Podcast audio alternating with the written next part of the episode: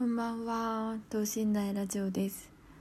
えっと1月の14日のもうあと15分で日付が変わるところです。この等身大ラジオを更新したいなと思いつつ10日ぐらい経ちましたね。気分が乗らなかったりなんかわざわざ取り立てて話すことなんて別に日々生きていてそうそう起こることじゃないのでなんだかなって思っていました。さっきインスタでなんかあの話題をくださいっていうストーリーをあげたんですけど、まあ、でもなんとなくいけそうな気がしたので撮り始めてみました。あのそんなにあの答えが返ってくるっていうのもあのみんなにねあの任せきりでもいけないので、まあ、でも何かあの話題があれば是非欲しいです。あの2月の23日に先にお知らせなんですけど2月23日にななみさんと一緒にカレー喫茶やります。クラシックカレーデイと題しましてあのこの前は割とスパイスカレーって感じのカレーにしたんですけど今回はあのいわゆる日本人の好きなカレーがいいなと思って私も結局一番好きなカレー屋さんって聞かれたらそういうタイプのカレー屋さんなんですよ。であの食べ終わったらちょっとコーヒーとチーズケーキが食べたくなるようなああいうやつがなんだかんだ好きですね。チェーンで言うと多分日の屋カレーとか近いと思う。あ別にココイチでもいいんですけど日の屋カレーとあとはあのえっとインディアンカレー。あの感じですね。まあでもさすがにあれと一緒のはできないので私がこれまで作ってたあのいわゆるカレーをちょっともうちょっと出すようにアレンジしてみたらこれめっちゃ美味しいんじゃないかってなったのでそれでやります。でもまだ変わるかもしれない。そんな感じです。なんか2月でなんだろうな。2024年もあの1ヶ月2ヶ月過ぎてちょっと疲れが溜まってくるところでもあると思うし小休憩というかあのイベントを楽しみにちょっと頑張れたらいいかななんてあの私もです。私もだし皆さんもだしなんて思ってますなのでえっとあれですね。前回はこう「ブレッシュ」って言って2023年の私たちを称えようっていうコンセプトでやったんですけど今回はあのちょっと落ち着いた空間でゆっくり過ごしてもらえるようなのを考えてます。なんかななみさんと先週ちょうど打ち合わせをしていて話している中でなんかななみさんのコーヒーに合わせるカレーはやっぱり日本的な国民食的なカレーだと思うんだみたいな話をしてやっぱなんか私たちの好きなのってこうクラシックなところですねっていうところに落ち着きました。あとケーキもやろうっていうのであのそうあの2月バレンタインがあるじゃないですか。だからチョコレートのケーキっていうのでガトーショコラとチーズケーキを考えてます。そうバレンタインなんですよね。そのあの最近恵方巻きとかが出てきたからあ節分かって思ってたんですけどそうあの小売店とかからしたらもうクリスマスが終わった時点で次はバレンタインを考えるじゃないですか。だからもうもう頭の中はバレンタインなわけですよ。なんか忘れてましたすっかり。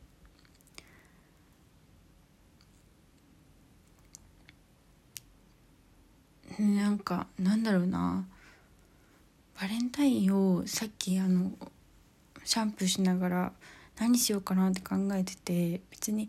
何にもプランはないんですけどこれまでは割とあのライジュリアのマカロンが欲しいとか言ってたんですよ勝手に。で自分で買おうかなとか言ってたんですけどなんか別に結局本当に欲しいかって言われたら多分そうじゃなくてただそのラデュレアが欲しいって言ってる自分をバレンタインの時は装いたいみたいなそういう深層心理だと思ってます。だから毎年これは言うんだと思いますね。今年のバレンタインはこそは自分でラチュレのマカロンを買おうかなって多分毎年言い続けます。なんかそれを生きがいにやっていきます。多分何もしないんだと思うバレンタインもコンビニのなんかスイーツとかでいい気がする。えー、いいのかな？いいのかな？まあいいや。えっとそれでなあそうだ。でそのなんかそういうイベントごとに最近あんまり左右されなくなったなって思ってそれが言いたかったんだ。なんかこの前のクリスマスもだしななんだろう。お正月もそこまでなんかなんだろう世間を気にしなくなったっていうかなんかそれって多分こういうイベントをやるとかで自分たちであのでイベントワクワクを作れるようになったからだと思っててそれ結構強いなって思ったんですよ。別になんかクリスマスがなくてもいつだってワクワクできるしバレンタインがなくてもいつだってキュンキュンできるしみたいな状態になれた。まあえっとそれができなくてあもやもやしてる日々も、まあ80%、ぐらいあるんですけど80%ほどですね。あのだけどなんかやるぞって決まったらそこに向かっていけるのでなんかすごい幸せだなって思ってます。なんかそれを一緒にやろうよって言える仲間と去年はたくさん出会えたしなんかそういう人たちがいっぱいいるところに行けたっていうのがすごい幸せなことですね。なんかそのなんだろうな一方でその自分たちで勝手にやってることって自分が多分私が気持ちいい世界を作ってるってことだと思うんですけど最近ライトハウス見て若林さんと星野源さんの同じような話出てきてたけどそなんか自分が心地いい世界を作ってるっていうことはなんかそれがどれだけ世間とあのなんか価値観が乖離してるかっていうのはなんかちょっと注意は必要かなと思ってて自分の生活の軸としては生活基盤としては週に5日会社で働いてるわけでそこでこうあの評価とかちゃんとその会社に席が席をもらえるためには世間の軸に沿って生きないといけなくてであんまり自分が土日に頑張りすぎて自分の世界自分の論理でできた世界を作っちゃってその自分の論理と世間の論理があまりに違うとなんかそれはそれで危険なような気もしてて。注意していかないといけないかななんて思ってますでもなんかなんだろうだからなうんせなんだろうな世俗に生きながらサグラダ・ファミリアを作ってるみたいな感じですよ自分自分のオリジナルの。ででも自分一人ではできないからその一緒にサグラダ・ファミリアのここを一緒に作ろうよみたいなことをちょいちょいやっていて。それが無用の長物になるかもしれないしなんか一定の人から使ってもらえるようなものができるかもしれないし、まあ、そこの辺は分かんないなって感じですね。でもとりあえず自分がサグラダ・ファミリアを私のサグラダ・ファミリアを作りたいって言えるようになれたことは嬉しいしなんか私も私のサグラダ・ファミリアを作りたいんですよって言ってる人にいっぱい出会えたので私も他の人のサグラダ・ファミリアを一緒に作りたいしなんかそんなことを思ってます。サグラダ・ファミリアっていう例が例えが適切かはちょっと分かんないですけどでもそんな感じ。してる。しできれば世間の論理に従って生きるよりはサグラダ・ファミリアを作ることに私のエネルギーの90%をそっちに使いたい。だから今日はだから今そのサザエさん症候群を紛らわすためにこれを取っている。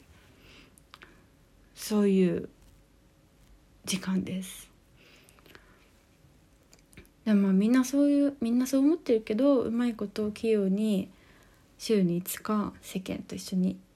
世間に合わせて活動してるのかもしれなくて私が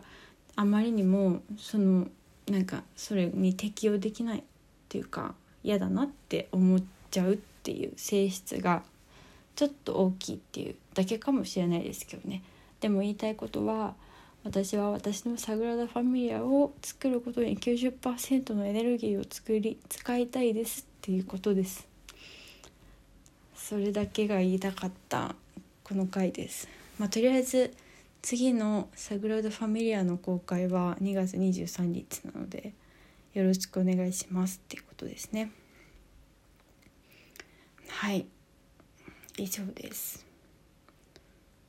また近いうちに話す気がします。というわけでちょっと寒かったり雪が降ったり三日月が出てたりそんな日ですけどどっかでは梅が咲いているらしいし台湾は暑いらしいし春はきっとすぐそこにやってきますので頑張りましょう。はい。おやすみなさい。